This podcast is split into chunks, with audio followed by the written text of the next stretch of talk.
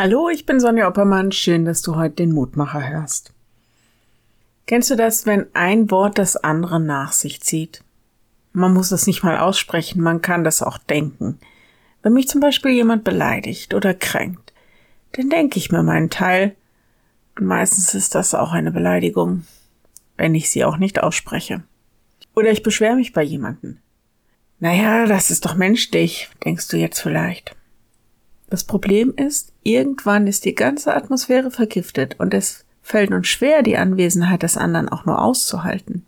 In Beziehungen geschieht das übrigens auch oft und da ist das besonders verletzend. Das Ding ist, dass Jesus diesen Kreislauf durchbrechen will und uns bittet, ihm das gleich zu tun, den Gedanken- und Wortkreislauf zu durchbrechen.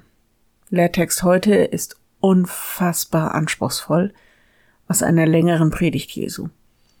Jesus spricht, segnet, die euch verfluchen, bittet für die, die euch beleidigen. Lukas 6, 28.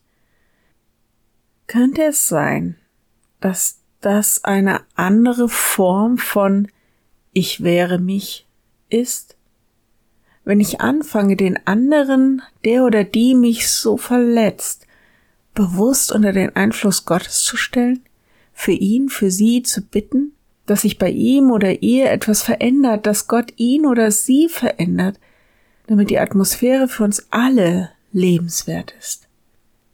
Könnte es sein, dass dann eben nicht mehr ein Wort das andere nach sich zieht, sondern ganz neue Entwicklungen in Gang gesetzt werden?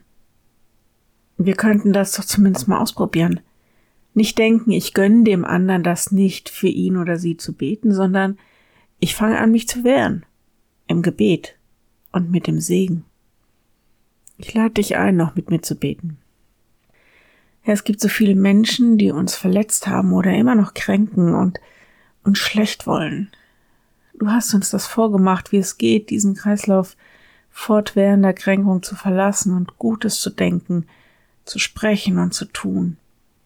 Hilf uns, dass wir uns wehren, indem wir diejenigen bewusst unter deinen Einfluss stellen, wir bitten dich besonders für